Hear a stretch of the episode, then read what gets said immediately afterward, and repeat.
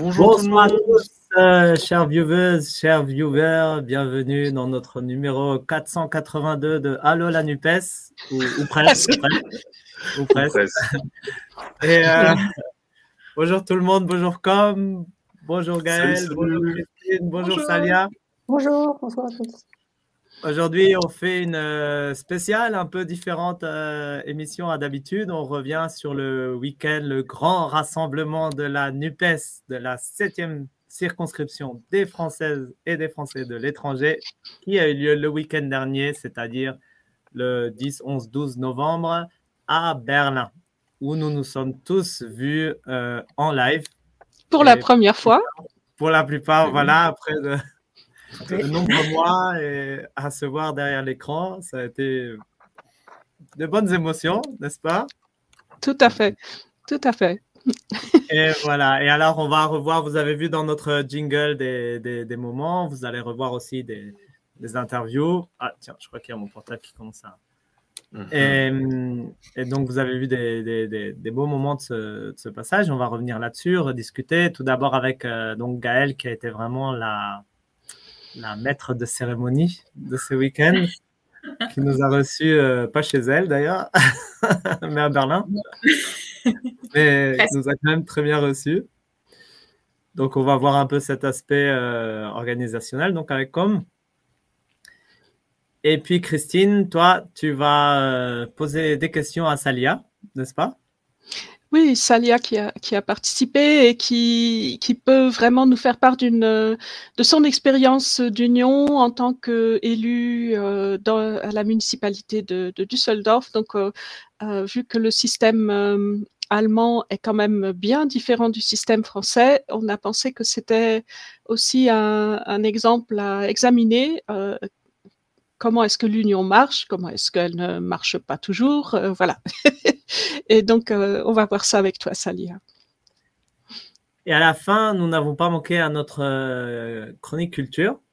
Mais cette fois-ci, on va faire un petit recyclage de la toute première chronique culture qui a été diffusée donc en septembre euh, 2022 lors de notre numéro 1 de Allo la NUPES.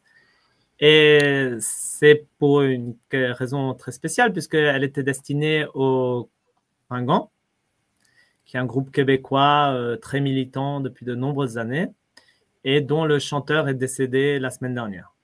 Donc voilà, on voulait rendre hommage à, ce groupe et donc en repassant la, chronique culture que Maxime nous avait préparée l'année dernière. Voilà donc le programme pour, pour cette soirée. Et puis donc ça sera entrecoupé de petites vidéos sur des thèmes. Donc on a fait des interviews à différentes personnes. Et donc sur certains thèmes, beaucoup sur la NUPES. Donc euh, qu'est-ce que les gens pensent de la NUPES, voilà. Et on va commencer d'ailleurs euh, tout de suite avec ça. Je vous propose, avant, juste avant les, questions posées à Gaël. Donc la première euh, vidéo, c'est plutôt sur le thème, voilà, c'est quoi pour vous la NUPES? On va voir un peu les impressions de certains participants. C'est parti.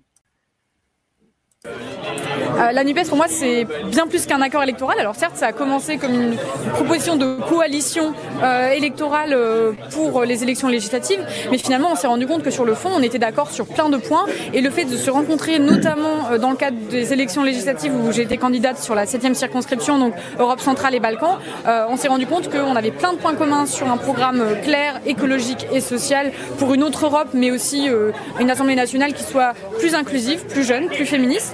Et c'est pour ça que la NUPES, finalement, pour nous, c'est euh, aussi vécu euh, sur le terrain, c'est-à-dire de dire euh, la NUPES, c'est au départ un accord électoral qui finalement ruisselle et permet euh, vers le bas, donc nous les militants de terrain, de construire cet accord-là. C'est aussi pour ça, qu'on est là durant le grand week-end de la NUPES, c'est-à-dire la première étape pour faire un programme commun et avancer ensemble, c'est se rencontrer, se connaître, au-delà des différents supports numériques.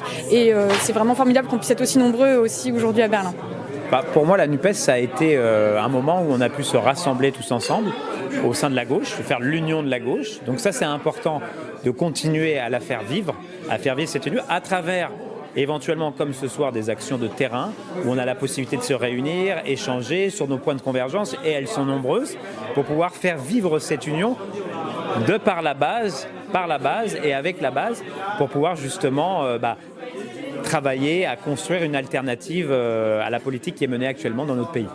Alors pour moi c'est un espoir donc, qui est né euh, juste avant les législatives et c'est pas seulement un accord électoral mais c'est avant tout un accord programmatique parce que c'était ça qui était important pour nous. C'était pas juste de se dire on part ensemble pour faire des sièges et après chacun mène sa vie, c'était on acte une rupture avec le système capitaliste, avec euh, les gouvernements successifs et on se met d'accord sur euh, plus de 600 propositions pour pouvoir gouverner un jour ensemble et ça c'est une première base.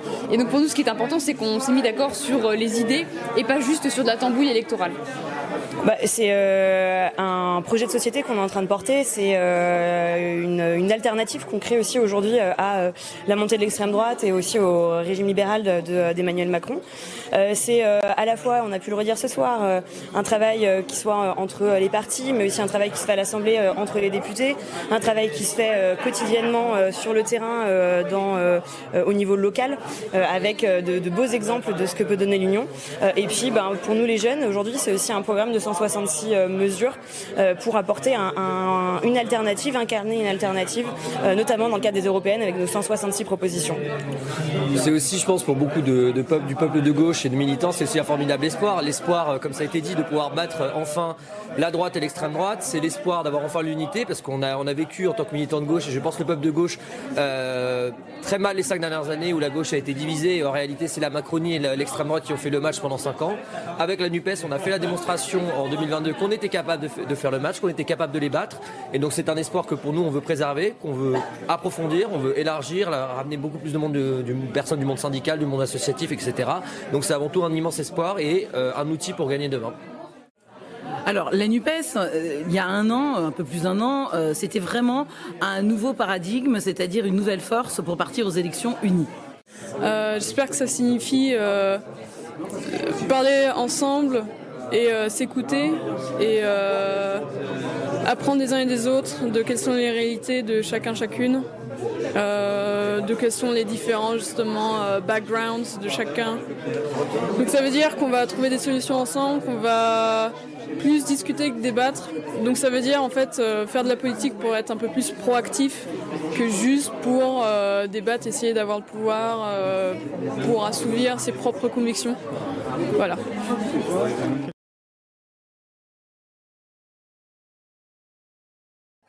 Et donc, euh, super, merci Mathias pour euh, cette petite vidéo. Et euh, je vous retrouve avec, avec Gaël.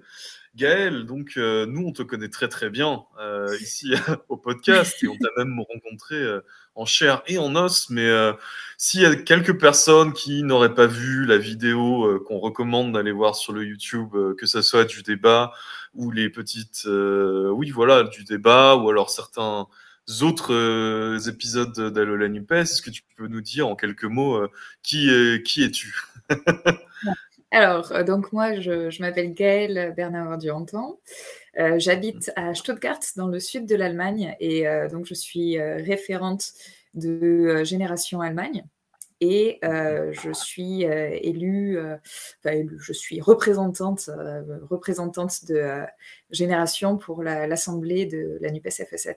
Voilà, donc je m'occupe en grande partie aussi de, de, tout ce qui est organisationnel dans la NUPES FS7. Voilà. Mmh tout à fait. Et tu étais l'une des, des, organisatrices principales, même peut-être la organisatrice principale de, de, non, il y avait pas mal de monde, hein, ça c'est sûr. Mais en tout cas, euh, on, t'a pas mal vu du coup pendant ce, week-end, puisque tu t'occupais à la fois euh, euh, des ateliers et aussi du débat. Donc, est-ce que tu peux nous redire un peu Est-ce que tu pourrais nous redire un peu à quoi ça consistait ce week-end Quelles étaient les différentes parties? Oui, alors euh, donc on était une équipe de cinq, euh, voilà, de pluri, euh, pluripartites, on va dire, de tous les partis de la NUPES et de la société civile, bah, comme un peu notre union en NUPES FE7, hein, simplement. Donc ça, c'était l'équipe d'organisation. Et donc depuis déjà un bon moment, depuis janvier, on parlait, même l'année dernière, on parlait déjà de se retrouver tous ensemble, parce qu'après les, les- les législatives, on avait été tellement les uns sur les autres pendant tout un mois aux législatives sans jamais se voir en chair et en os. C'était assez, c'était assez troublant.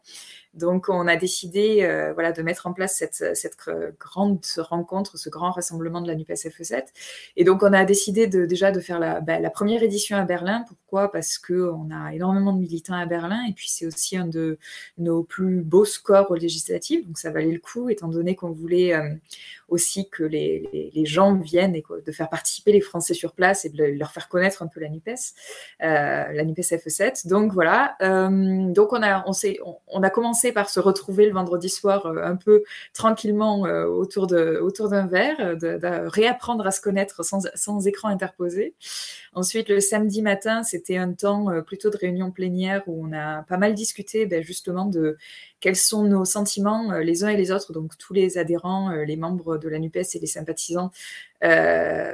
que- quels sont nos sentiments sur l'union et qu'est-ce qui se passe? Parce que je dois avouer qu'il y a, y a eu un moment de flottement il y a deux, deux ou trois semaines juste avant, euh, juste, euh, juste avant de, de- de partir vraiment pour ce, ce grand rassemblement. Ça a été le moment où on a entendu des choses comme euh, le PCF quitte la NUPES et puis tout le monde s'arrête et tout le monde se déchire. Donc on s'est posé vraiment la question est-ce que ça vaut le coup? Et on s'est rendu compte que oui, ça valait absolument le coup euh, de, continuer cette aventure-là. Et donc euh, on a fait ça. Donc on a eu ce temps de, discussion le samedi matin qui était essentiel. Et après, le samedi après-midi, on s'est retrouvés euh, en table ronde euh, sur des sujets précis.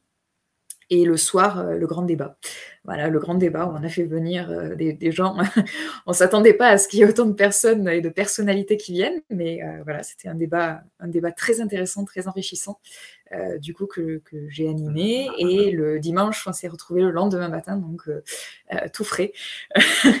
Même si on a eu une petite soirée le samedi soir, tout frais le dimanche matin pour justement faire un bilan du, week-end et, parler encore d'organisation interne, continuer les projets qu'on a, on a mis en place.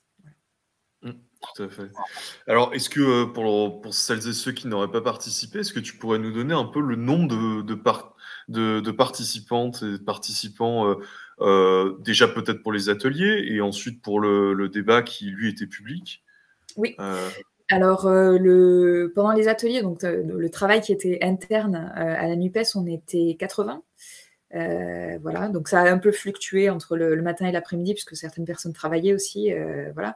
Mais on était euh, donc à peu près 80 sur, sur le, travail de fond. Et le soir, on avait une centaine de personnes dans la salle. Donc là, pareil, fluctuant avec, des, avec des militants qui ne pouvaient pas forcément venir. Et puis aussi, on avait envoyé un mail une LEC à toutes les, toutes les personnes de, de, Berlin et des alentours. Et donc, on a eu euh, quelques, voilà, pas mal de personnes qui sont venues aussi au débat, euh, assister au débat, en tant que personne n'appartenant pas forcément à la NUPES.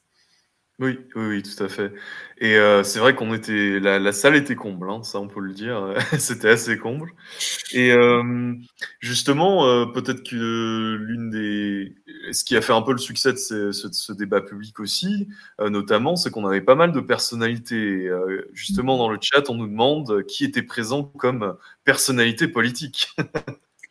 Alors, personnalité politique, on en avait un certain nombre. Euh, je pense que ceux qui ne sont pas passés inaperçus, euh, qui ont eu les, les propos les, les, les plus euh, qui sont ressortis après dans la presse, hein, c'est les jeunes les jeunes Nupes. Donc, on avait deux co-coordinateurs et co-animateurs de, des jeunes Nupes, à savoir euh, Emma Fourreau et Aurélien Lecoq pour les euh, jeunes LFI, et puis Mathilde Herriot et Julien Laillan pour les jeunes générations. Et donc, euh, ils, avaient, ils avaient déjà, voilà, ils, avaient un passif, on va dire qu'on ne les a pas invités pour rien. On les a invités parce que pendant l'été, ils ont fait un programme de 166 mesures euh, pour partir ensemble aux européennes. Et donc, ça, c'était quelque chose qui nous semblait extrêmement intéressant parce qu'on en avait déjà parti, parlé entre nous, hein, forcément.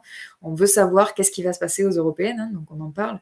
Et donc, on a décidé de, de les inviter. Et après, euh, on avait, alors, on a eu un, un coordinateur de parti, hein, voilà, et c'est, ça, c'était aussi euh, complètement inattendu. Araj Saedi, qui est co-coordinateur de Génération euh, au national, qui s'est déplacé du coup jusqu'à Berlin. Ça, c'était assez, assez inattendu. Et puis voilà, après on a eu, on avait Yann Chantrel qui est donc sénateur des Français de l'étranger.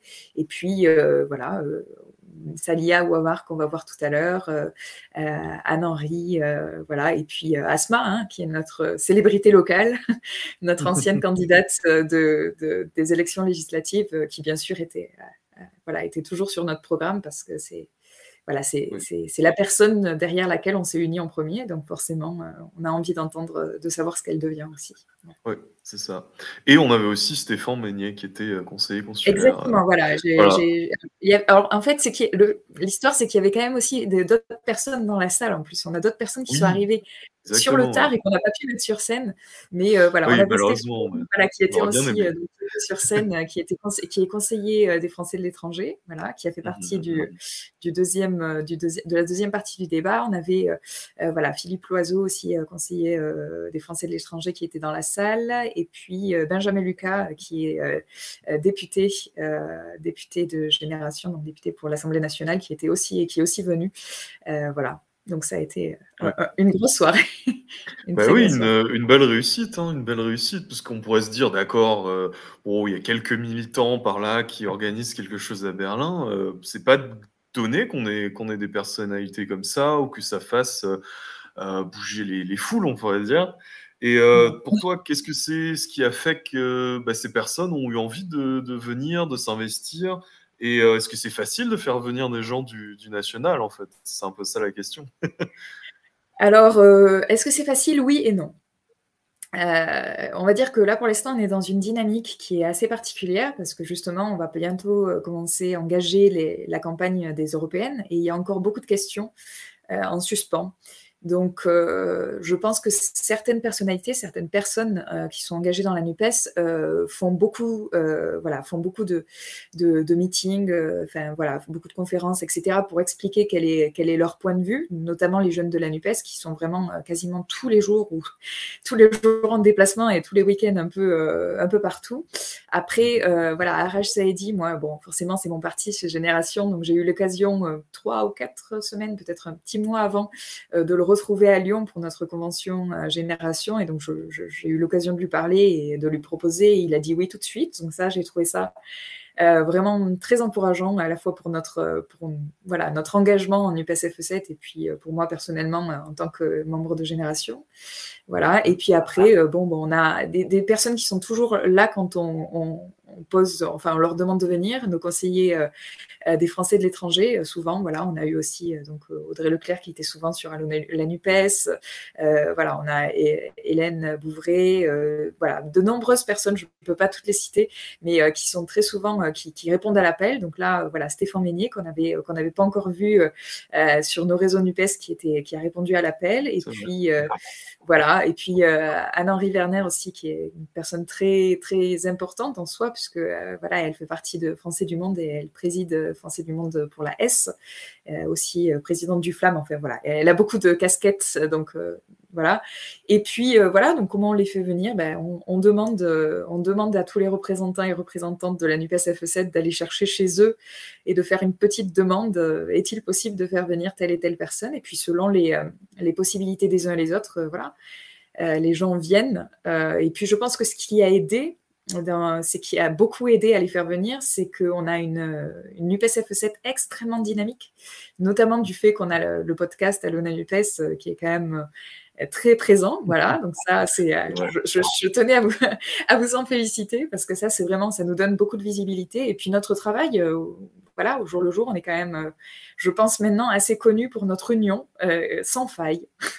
Il faut le dire. Voilà, en UPS-FE7, on n'a pas de petites phrases les uns pour les autres. On a, on a une union qui tient vraiment bien et qui, euh, et qui fait évoluer euh, beaucoup de nos débats euh, internes et qui fait beaucoup aussi évoluer notre, voilà, notre, notre combat politique. Oui, ça c'est sûr, c'est sûr. Alors juste pour, pour te poser deux, trois questions maintenant un peu plus terre à terre peut-être, mais bon, c'est quand même un gros événement avec une centaine de personnes pour un débat public, 80 personnes pour des ateliers, etc comment est-ce que ça s'est organisé tout ça euh, Comment, qui tu, tu, nous as dit qu'il y avait plusieurs, euh, plein d'organisateurs et d'organisatrices qui ont, mis la main à la pâte, on pourrait dire. Mais euh, est-ce que tu pourrais nous dire comment ça s'est fait Qui a préparé les ateliers Comment est-ce qu'on a financé aussi c'est des, des, questions toutes bêtes, mais aussi il faut héberger les gens. Est-ce qu'on a pu payer des hôtels pour tout le monde ou comment ça s'est passé? On n'est pas si riche. non, non, bien sûr. Alors, euh, alors sur, il y a deux choses. Donc, la division du travail euh, a été faite euh, de manière très simple. quand on a commencé à en assembler, à dire bon, ben, il va falloir absolument qu'on fasse une rencontre en présentiel, les personnes qui étaient là le soir de cette réunion, euh, certaines personnes ont dit bah, moi j'aimerais bien participer au projet, donc euh, se sont directement engagées dans le projet. C'est le cas de, Nicolas euh, du PS, voilà, qui est à Hambourg. Donc tous les deux, on avait déjà commencé ce travail-là, et puis après on l'avait laissé un petit peu en jachère parce que ben, y avait beaucoup de choses qui étaient sur le feu, on va dire. Et puis pendant l'été, on a commencé à reprendre, et puis il y a de nouveaux nouveaux adhérents nouvelles personnes qui étaient là. Donc, je vais citer notamment euh, Anthony, Julien, euh, Jérôme, euh, voilà, Avril a là aussi au début. Et puis voilà, après, on a eu beaucoup de, gens qui, voilà, qui ont été là un peu, et puis après d'autres qui, qui ont été là beaucoup. et c'est assez, assez fou parce que quand on commence à s'engager dans ce genre de choses, on se dit toujours, je vais faire un peu. Et puis on finit par faire énormément.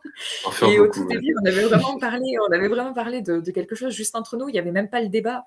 On, on s'était juste dit, voilà, on se retrouve juste comme ça, de manière informelle pour une fois. Et puis finalement, on s'est dit, ah, c'est quand même l'occasion de pouvoir euh, montrer un peu de quoi on est fait.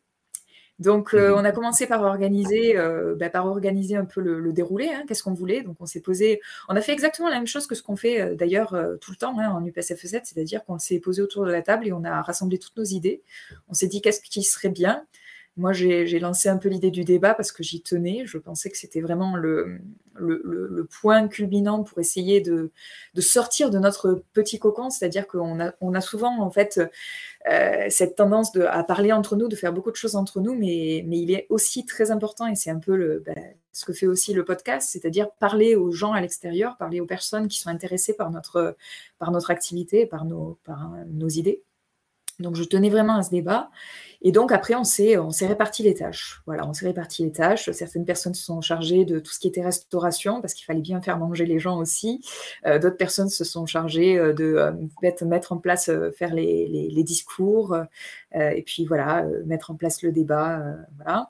Pour le financement, on a eu, on a eu un financement très... Alors, c'était, c'était assez, assez fou, puisque avant qu'on fasse ces rencontres-là. Euh, les personnes au local se sont beaucoup rencontrées, hein. c'est-à-dire qu'il y a des rencontres dans les, dans, les comités locaux à Berlin, euh, à Prague, à, Hambourg, euh, à Düsseldorf, à, Francfort, à Stuttgart, à Vienne, enfin j'en passe, il y en a mmh, beaucoup mmh, mmh, qui se rencontrent. Et donc dans ces réunions-là, notamment beaucoup à Berlin d'ailleurs, les personnes en fait ont fait des, des, récoltes, c'est-à-dire qu'ils ont, ils ont mis une petite cagnotte et donc les gens qui venaient assister à, à, nos actions, donc euh, des actions différentes, hein, vraiment euh, diffusion de films ou bien euh, voilà retrouver pour débattre, etc. Donc les personnes qui, étaient là mettaient quelques, quelques euros pour commencer à financer ce projet-là.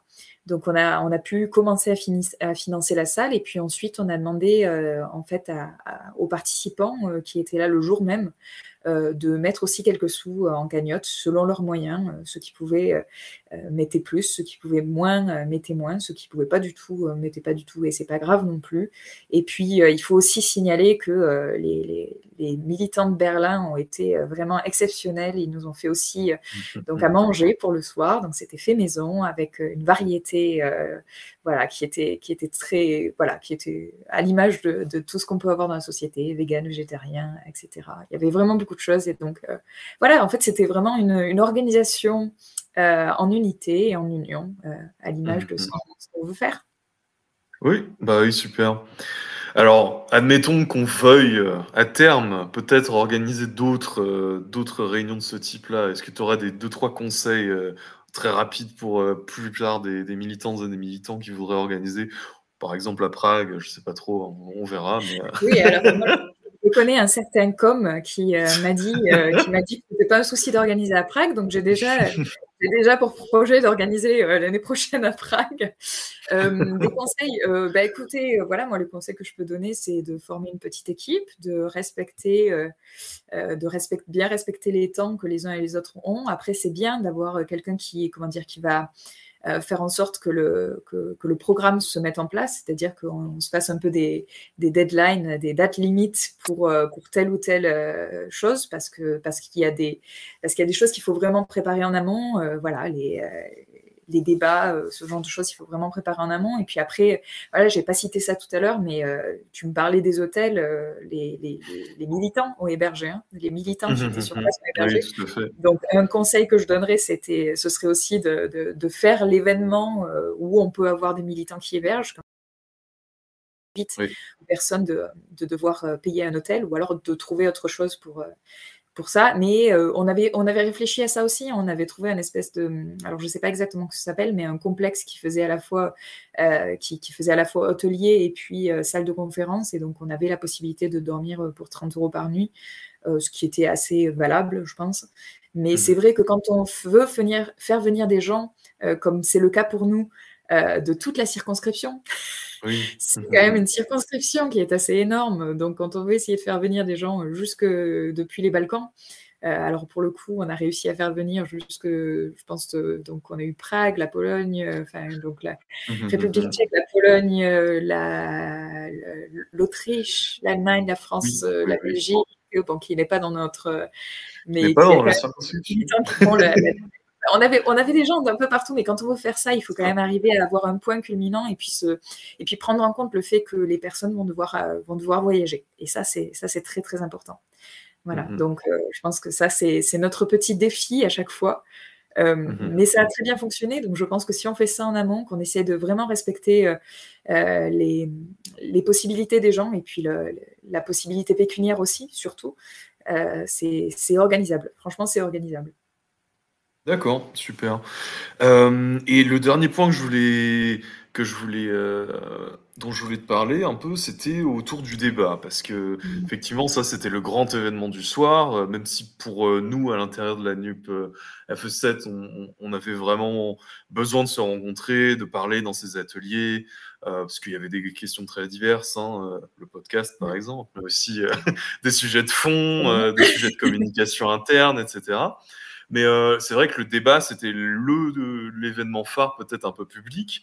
Et donc, c'est toi qui faisais aussi la, modération. Et euh, du, de ce débat. Alors, comment est-ce que ça se prépare, ça? Est-ce que euh, tu avais choisi les sujets très en amont? Est-ce que tu les avais communiqués aux intervenants? Est-ce qu'il y a eu des sujets tabous dont personne ne voulait parler? Ce genre de choses. Est-ce que tu pourrais nous expliquer un peu? Alors, quand j'ai commencé à préparer le débat, c'était un peu mon bébé. Euh, le débat, j'avais vraiment envie euh, alors de, faire quelque chose qui soit euh, qui, puisse faire connaître aussi les gens de la circonscription. C'était le départ. Et puis en fait, quand ça a commencé à prendre de l'ampleur, on a dû repenser le débat. Donc au départ, il devait y avoir qu'une seule partie et le débat devait faire une heure et demie. Et finalement, on a eu deux parties, dix invités, deux parties, et puis, euh, enfin, neuf invités. Il y avait moi sur scène aussi, mais je n'étais pas invitée. Euh, je, suis arrivée là toute seule. Et, euh, et puis, voilà, donc on a, on, a, on a fait deux parties et finalement trois heures de débat qu'on peut retrouver sur YouTube. Et, je, dois dire que je suis assez scotchée de voir qu'on a déjà 530 vues, 500 quelque chose 30 vues, pour, pour un débat de trois heures. Je trouve ça assez, assez hein. réussi. Voilà, assez réussi. Et puis j'ai vu que les deux parties avaient été postées aussi, les interviews, et qu'on arrive à toucher vraiment pas mal de personnes. Donc je dois dire que là, l'objectif est atteint. Euh, pour tout ce qui était préparation, donc moi, euh, il y avait beaucoup de choses qui me tenaient à cœur, mais notamment les sujets de fond. Ça, je pense que c'est quelque chose qui était extrêmement important parce que bah, ça intéresse tout le monde. Et surtout, nous, dans notre circonscription, pendant les législatives, pendant la campagne, on avait beaucoup parlé de sujets de fond et on a parlé de trois sujets de fond qui nous, qui nous représentent beaucoup hein, dans la NUPES. C'est euh, le social, l'écologie et l'économie, mais pas dans le sens l'économie macroniste, mais comment on peut justement faire travailler l'économie pour qu'elle profite au social et à l'écologie. Et euh, mmh euh, voilà, on va dire ce, sujet principal tripartite était quelque chose qui que je voulais absolument aborder.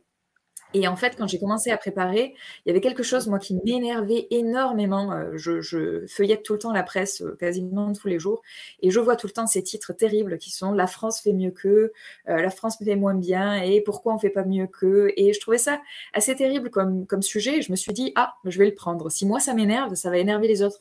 Et c'était ça, je voulais vraiment tourner ce sujet-là pour expliquer que justement, on n'a pas à être meilleur et qu'on ne, mmh. peut pas, euh, on ne peut pas travailler tout seul. D'autant plus parce qu'on fait partie de l'Union européenne et que beaucoup de choses se, se déroulent euh, au niveau de l'Union européenne et donc du coup qu'il fallait absolument qu'on puisse euh, travailler tous ces sujets euh, dans un global, dans, voilà, dans une, dans une partie globale plutôt que d'essayer de se dire est-ce qu'on est meilleur qu'eux. Donc ça c'était le départ de le départ de toute ma réflexion sur ce débat-là qui a valu mmh. ce petit discours de départ aussi concernant les pays de la circonscription et puis toutes les toutes les, les contradictions qu'on peut avoir entre ce qu'on dit et ce qu'on fait. Euh, voilà, souvent. Euh, pas seulement au niveau de la France, mais au niveau des autres pays, au niveau de l'Europe. Et euh, comme on va bientôt avoir les élections européennes, ce sujet me semblait vraiment très intéressant. Et puis pour la deuxième partie, c'est clairement un sujet qui est arrivé à partir, à partir de septembre. On s'est un peu posé autour de la table avec les, avec les autres organisateurs. Je leur ai dit, voilà, moi, je, je pense que ce serait intéressant de parler d'union.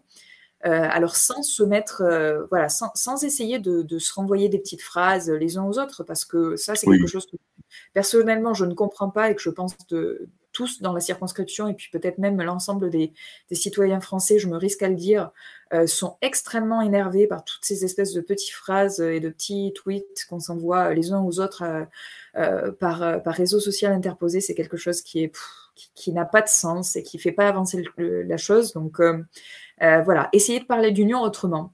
Donc c'est pour ça qu'on on avait des invités qui étaient, euh, qui étaient, enfin des intervenants qui étaient de, de toute partie d'union. Donc Salia, euh, j'ai vu que vous alliez pouvoir parler tout à l'heure éventuellement des unions en Allemagne. C'est un, mmh un exemple. Il faut, il faut comprendre ce que c'est qu'une union. Si on ne comprend pas ce que c'est qu'une union, on ne peut pas continuer à avancer. Et pour moi, c'était un point culminant du débat de savoir que la, finalité en fait de, pouvoir parler d'union, c'est se dire on va pouvoir se respecter les uns les autres, on va pouvoir respecter le genre d'union qu'on veut faire, et puis euh, se, mettre à, voix égale euh, autour de la table pour faire avancer euh, le, programme commun. On a un programme génial. Pourquoi on n'arrive pas à le faire avancer? Voilà, c'était c'était un peu toutes ces réflexions là qui ont mené le débat et qui qui j'espère ont réussi à apporter des, des, réponses, quoi, apporter des réponses aux gens qui se posent ces mêmes questions et puis peut-être euh, à, nos, politiques euh, un peu plus haut dans le national. Ce serait bien, effectivement. Ce serait bien. et maintenant que, bon, tu as pu euh, prendre quelques jours pour te reposer, parce que c'était de toute épreuve, cette organisation, quand même. qu'est-ce que tu qu'est-ce que as vu un peu Quels sont les retours qu'on t'en a fait Qu'est-ce que c'est un peu le, le monde d'après cette réunion Qu'est-ce qu'il y a Qu'est-ce qui a marché Qu'est-ce qui n'a pas marché? Enfin, mmh. voilà. Qu'est-ce que qu'est-ce que c'est ton ressenti là-dessus? Et est-ce que ça a résonné chez pas mal de, de, militantes et militants NUP, en tout cas, de, par chez nous? Qu'est-ce que tu en penses? Oui, alors je pense que les personnes qui, ont, qui, étaient sur place et qui ont fait avec nous le, tout, tout, le processus était content. Alors, je dois, dire que j'ai été très émue euh, dans le train euh, de retour, dans mes six heures de retour de train euh, en descendant à Stuttgart, de recevoir plein de messages de, de, vraiment plein de militants. Ça m'a fait vraiment chaud au cœur. voilà, des gens qui remercient l'organisation. Voilà, et donc que j'étends à toute l'organisation de, de, ce week-end, voilà, pour les remercier à tous parce que j'y tiens. Ça a été un travail énorme et c'était vraiment très important. Et puis après, des retombées auxquelles on s'attendait à moitié ou presque pas, c'était retombées de presse. On a eu un, un article qui est sorti quasiment directement des Français Presse qui parlait donc de notre débat. Et voilà, ça c'est des choses qui qui, permettent de nous donner encore plus de visibilité. Et je pense que ça, c'est très important parce que si on, c'est ce que je disais tout à l'heure, si on fait les choses dans notre coin, c'est bien. On se fait avancer entre nous et on, se motive entre nous. Mais euh, si on arrive à motiver les gens autour, c'est encore plus important parce que malheureusement, beaucoup de gens sont démotivés par la politique et on voit le taux d'abstention qu'il y a sur toutes les élections, et puis là, sur les, européennes, si c'est comme d'habitude, ce sera, ce sera vraiment terrible. Mais voilà, il ne faut, pas, faut pas baisser les bras. Il faut continuer à essayer d'intéresser les personnes et puis à, leur expliquer que, que si on veut changer les choses, c'est souvent de l'intérieur. Il faut vraiment s'intégrer. On n'est pas obligé de s'intégrer à un parti politique. On peut très bien, justement, grâce à la NUPES, euh, être euh, de la société civile, voilà, comme, et puis, euh, et puis venir parler avec des gens qui, peuvent avoir des idées qui nous ressemblent. tout simplement, ou alors s'engager aussi, on l'a vu avec Anne-Henri qui en a beaucoup parlé, et puis ça liait aussi, me semble-t-il, un peu, on peut s'engager dans l'associatif. c'est aussi très politique, l'associatif, c'est pas quelque chose qui, qui, va laisser, euh, voilà, qui, qui, va juste faire ce qu'on disait pendant le débat, des galettes des rois. C'est pas ça. C'est des choses qui peuvent permettre justement de se faire un réseau, de se faire des idées, de pouvoir débattre et puis de, voilà, de parler. Et puis après, est-ce qu'on avait des sujets tabous? Est-ce que euh, les gens, euh, est-ce que les gens se sont opposés? Pas du tout. Tout le monde a été très ouvert. tous les intervenants ont été extrêmement ouverts à, à, ce qu'on voulait faire euh, sur ce débat-là et personne n'a mis de sujet tabou. Tout le monde a dit euh, si les choses arrivent, si, même si des questions arrivent, puisqu'on avait des questions du public, si des questions arrivent sur, euh, sur quel sujet, que ce soit, on répondra. On répondra avec transparence et puis honnêteté. Voilà, c'était vraiment le, le plus important.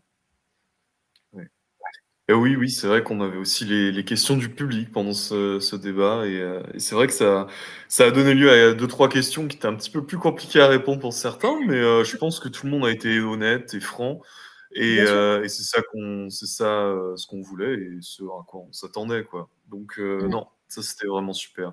Bah, il y a beaucoup de gens qui disaient qu'ils, qu'ils étaient quand même bien contents de ce, ce, débat dans le chat et d'autres personnes qui trouver peut-être des trucs à améliorer, mais euh, ce sera, il y aura d'autres éditions, il n'y a pas de souci, on pourra toujours faire mieux euh, tant qu'on N'hésitez pas, n'hésitez pas à demander des améliorations. on n'est pas, on n'est pas infaillible, c'est une première fois, euh, donc on, on, le refera avec grand plaisir et puis on s'améliorera de loin en loin. Donc encore un grand merci à, bah, à toi pour être venu euh, nous faire un petit euh, récapitulatif et une un peu euh, du côté à la fois politique, organisationnel, le but, etc. Mais aussi à toutes les organisatrices et organisateurs, notamment aussi à toutes et tous qui ont fourni des logements à Berlin pour gratuitement pour quand même pas mal de gens, hein, comme on était nombreux, il fallait quand même loger tout, tout le monde. Et ça, c'est on sait que, on sait tous euh, que bah, c'est compliqué hein, la vie de, de, militant. Parfois, on donne beaucoup de temps, on n'a pas grand-chose en retour, mais là, c'était euh, c'était vraiment chouette de pouvoir euh, tous se rencontrer. Je pense que on a on a tous partagé ça. Et bah oui, grand, grand, grand merci à toutes les organisatrices et organisateurs pour, bah, pour leur générosité de temps et pour les logements, tout ça. Tout ça. Bon, je voulais finir quand même, Gaël, sur un tout petit truc. Euh, comme on avait eu la vidéo avant euh, sur euh, qu'est-ce que c'est pour toi la NUP, c'est quoi alors pour toi En trois mots, hein, parce que tu nous as déjà dit. c'est un, un, énorme espoir pour l'avenir et, et, la seule opposition à l'extrême droite et à la droite. Super. bah, on va garder ça, euh, on va garder ça en tête et euh, je m'y joins complètement. Et je vois que Mathias et Christine sont de retour, donc euh, sans doute, sans doute, il est temps qu'on passe à passe à la séquence suivante, n'est-ce pas, Mathias? Tout à fait. En tout cas, ça fait plaisir d'écouter tout ça, non? C'était vraiment un week-end, je crois que assez inoubliable, non? Pour tout, pour beaucoup. Il sera inoubliable jusqu'au prochain week-end à Prague qui deviendra le, week-end. On fera toujours mieux. voilà, c'est mieux qu'avant et pire que demain. Bah, merci beaucoup, euh, Gaël, vraiment pour, euh, pour tout ça. Et, et, franchement, euh, il y a un mot que j'ai repéré dans le montage vidéo qui, qui a précédé, qui était l'espoir. Et vraiment, tu, tu, as fait vivre l'espoir, enfin, toi, avec, avec l'équipe, comme tu as raconté. Et je voudrais simplement dire euh, ma peur que quand on tue l'espoir un petit peu trop régulièrement, euh, bah, il a de plus en plus de mal à renaître. Donc, il faudrait quand même pas exagérer de ce côté-là. Alors, je vous propose d'en relancer une autre euh, petite vidéo et après, je vous lance directement Christine et toi, Salia. Donc, celle-là, c'est la, la, réponse à la question qu'est-ce qu'a apporté la, la NUPES ces dernières années? Et je vous donne déjà un aperçu, grosso modo, comme tu dis, l'espoir, ça revient, la visibilité, mais également une force de résistance avec les 150 euh, députés à l'Assemblée, en particulier dans cette bataille des retraites, donc très concrètement dans la lutte. Alors, je vous laisse voir ça, et puis après, on passe à, à, à, Salia et Christine. À tout à l'heure, et merci encore, Gaël. À tout de suite juste d'exister, enfin, je veux dire, d'avoir réussi à faire une union de la gauche euh, pour les législatives, ça a été, euh, ça a été un moment d'impulsion, je pense, pour la gauche qui qu'on voit jusqu'ici, en fait, parce que je pense qu'on n'aurait pas eu ce meeting si on n'avait pas eu la Nupes. Euh, et donc, ouais, de pouvoir donner cette alternative de gauche et de la rendre crédible, c'est super.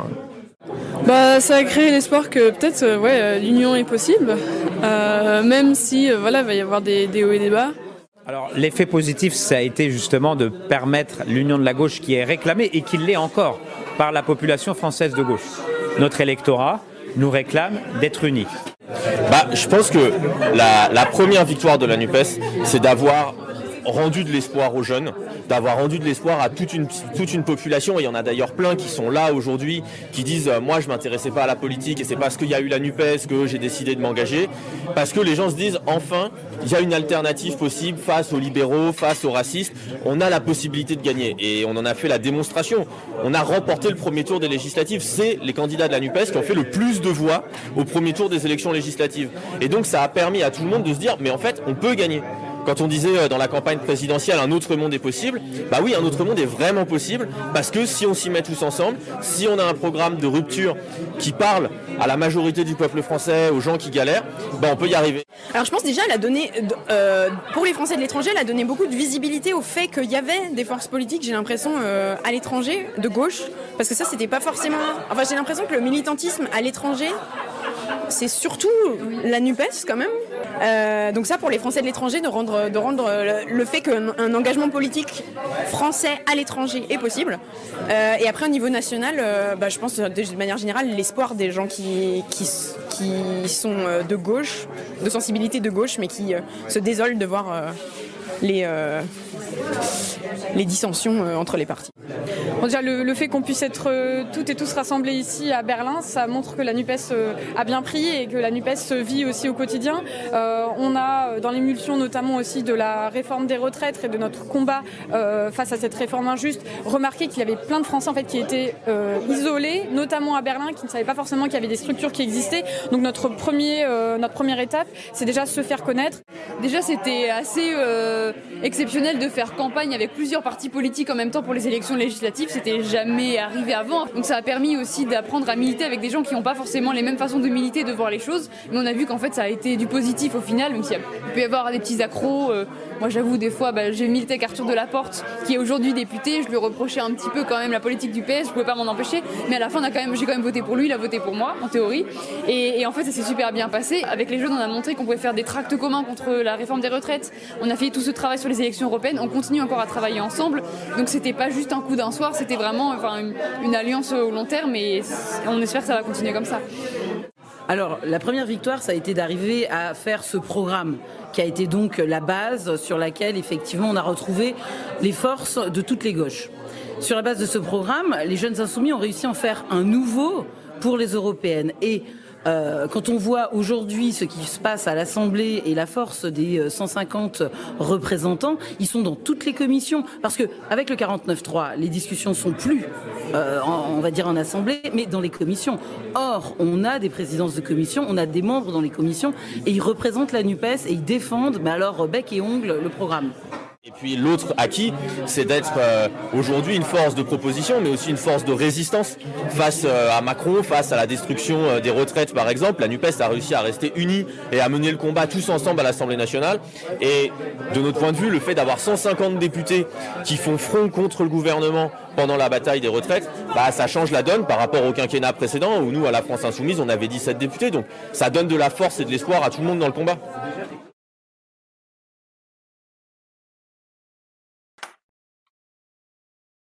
Et nous revoilà. Euh, donc, euh, Salia, euh, bonsoir. Merci d'être d'être là et de, et de participer à l'émission. Merci pour l'invitation. alors, euh, toi, je t'ai rencontré donc pour la première fois à Berlin, où on était toutes les deux. Tu ne faisais pas partie vraiment de l'équipe d'organisation, mais tu as participé donc euh, aux ateliers de la journée de samedi. On s'est même vu le vendredi soir dans ce bar euh, très bruyant où on avait très envie de parler. on, se on commençait un petit peu à parler très fort. Et puis, tu as aussi participé au débat à l'un des deux débats. Euh, et donc, euh, j'aimerais bien déjà savoir euh, tu, ce que tu as retiré euh, de, de, ce week-end, ce que tu as trouvé positif. Ce qui, est-ce qu'il y a des choses qui, est-ce que ça t'a apporté des choses particulières euh, Est-ce qu'il y a eu des manques Qu'est-ce que tu as pensé des échanges d'une manière générale? Bien, tout d'abord, euh, j'en profite pour remercier encore une fois les organisatrices et les organisateurs. C'était un week-end oui. vraiment euh, qui, a, qui, a, qui, nous a donné euh, du beau, du beau au cœur, je crois, à tous, tous ceux qui ont participé. Euh, tout était parfait. Enfin, le, le, local était très bien, la nourriture, l'organisation, les pauses café, voilà. Euh, la qualité des débats, la qualité des, personnes euh, invitées, la qualité des intervenants. Donc, c'était vraiment parfait, je dois dire. Merci à tous. Euh, ce qui m'a plu, eh bien, c'est justement de rencontrer cet esprit euh, très bienveillant, très constructif entre nous. Ça, c'est vraiment quelque chose que, que je, je, retiens et qui, euh, qui est extrêmement positif. Hein. J'ai rencontré des personnes motivées, engagées, euh, soucieuses de, euh, que nous nous retrouvions tous autour de ces euh, valeurs communes hein, qui, qui sont les valeurs de la gauche et de l'écologie, la solidarité, la bienveillance, l'émancipation. Donc euh, voilà, il n'y a que du positif. Donc c'est un week-end vraiment euh, très roboratif, avec des, échanges intéressants. Et puis, et puis bien entendu, enfin cette possibilité de vous rencontrer euh, en personne, de, rencontrer enfin en, physiquement les personnes après après la, la, pause Covid imposée qu'on a eue. Donc ça c'était vraiment remarquable. Et je crois que c'est extrêmement important de voir ce lien humain, physique, réel, pas seulement virtuel. Oui, c'est sûr que euh, le Covid n'a pas été, c'est déjà une de nos grosses difficultés quand on est quand on est à l'étranger euh, pour euh, se, retrouver, pas nécessairement avoir un entre-soi parce que je crois que dans, dans, plusieurs endroits, il n'y a pas de, frontière étanche entre la, petite communauté française de la NUPES, disons, qui nous concerne plus, et puis le pays où on habite. Et, et, justement, euh, donc, euh, je t'ai pas vraiment présenté. Je crois que je vais avoir du mal parce que tu as, je crois, beaucoup de casquettes. et euh, ici, justement, on, on, avait particulièrement envie d'écouter ta voix parce que euh, tu tu représentes euh, la française qui est complètement intégrée aussi dans la vie politique allemande. Et on a l'habitude de, de, de, dire euh, oui, en France, tout, tout tourne autour du, du, pouvoir présidentiel. En Allemagne, il y a la proportionnelle intégrale. Ça force à, à, à, à faire des, des, des, des, coalitions et à, et à mettre un petit peu d'eau dans son vin. Or, là, notre thème, c'est l'union. Et donc, euh, est-ce que tu pourrais déjà nous expliquer un petit peu euh, quels sont tes, tes, différents rôles et, et puis, euh, donc, tu es, tu es élu euh, à Düsseldorf au sein de la, de la coalition municipale. Mmh. Et donc, là, si tu pouvais nous parler de, de ton expérience euh, là-bas, comment ça se passe et qu'est-ce qui se passe bien, qu'est-ce qui se passe mal? Enfin voilà. Donc euh, je te relancerai éventuellement si, si, très, si très volontiers, choses. Très volontiers. Bien, effectivement, je suis euh, très très bien intégrée en Allemagne. Hein, ça fait plus de 30 ans que j'y suis. Mon engagement, tout d'abord, il est associatif euh, que ce soit Greenpeace, que ce soit Attac, puisqu'on a une section euh, Attac Deutschland, donc c'est là que j'ai beaucoup milité. Et puis j'ai rejoint les Verts, donc les, Verts allemands, donc Bündnis 90 Die Grünen, en 2018. Euh, et la raison, c'est que j'étais en Suède quand il y avait ces incendies de forêt. Donc, un petit peu pour l'historique, pourquoi euh, les grunes et pourquoi pas une autre partie Ça aurait pu être. Ah, ça a été coupé. Voilà, on est là. Non, non, tu, tu bon, euh, Donc, les grunes, en 2018, après, euh, j'étais en Suède quand il y avait ces incendies de, de forêt, donc euh, vraiment catastrophiques, où on voit vraiment physiquement le, le changement climatique. Donc c'est là que j'ai décidé d'aller entre l'urgence climatique, l'urgence sociale bon, allons-y pour l'urgence climatique. Donc, j'adhère, j'adhère aux Grünen.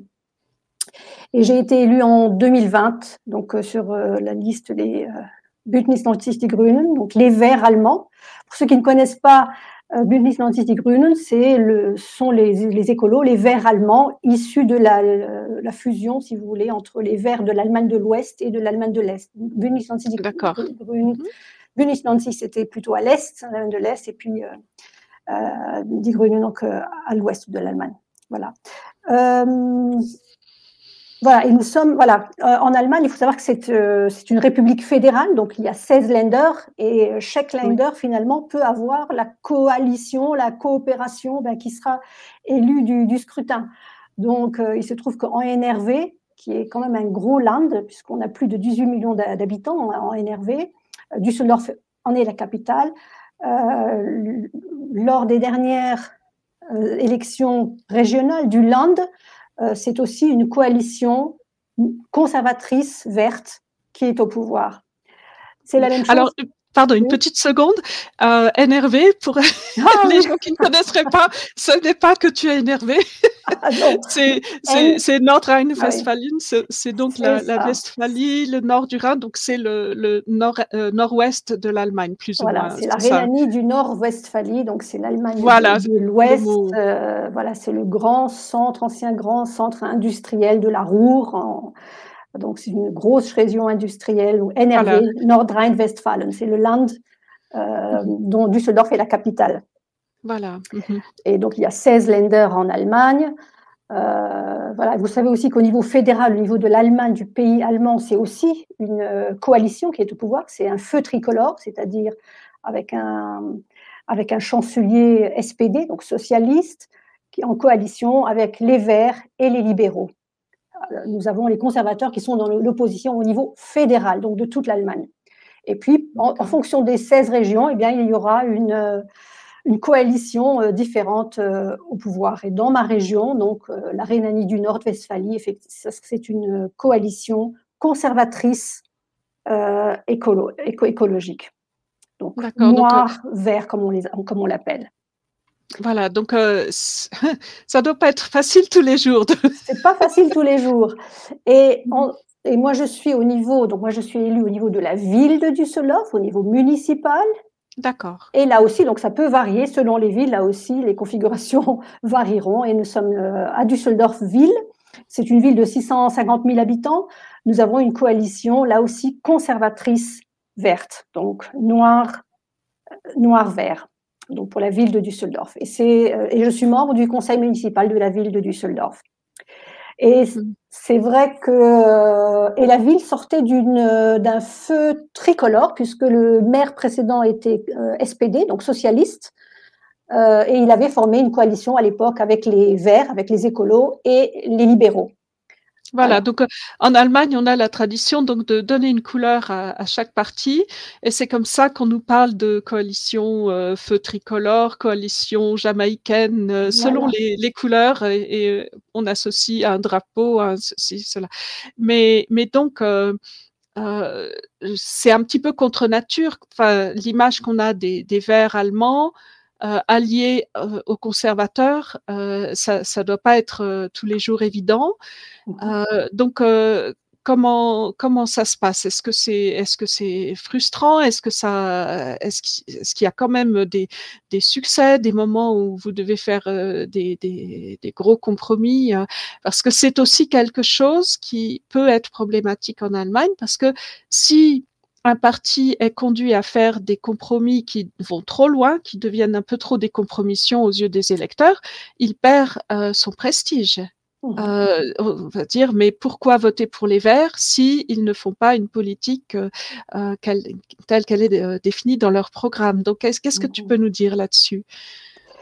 Bah, C'est tout à fait vrai, effectivement. Alors, alors c'est euh, L'Allemagne a cette tradition de coopération, de coalition, c'est-à-dire qu'on prend le résultat qui sort des urnes et on essaye de donc le parti qui a le plus de voix est celui qui prend la, qui a la main le premier et qui essaye de trouver quelqu'un avec qui il pourra former une, une, une, coalition, une coopération.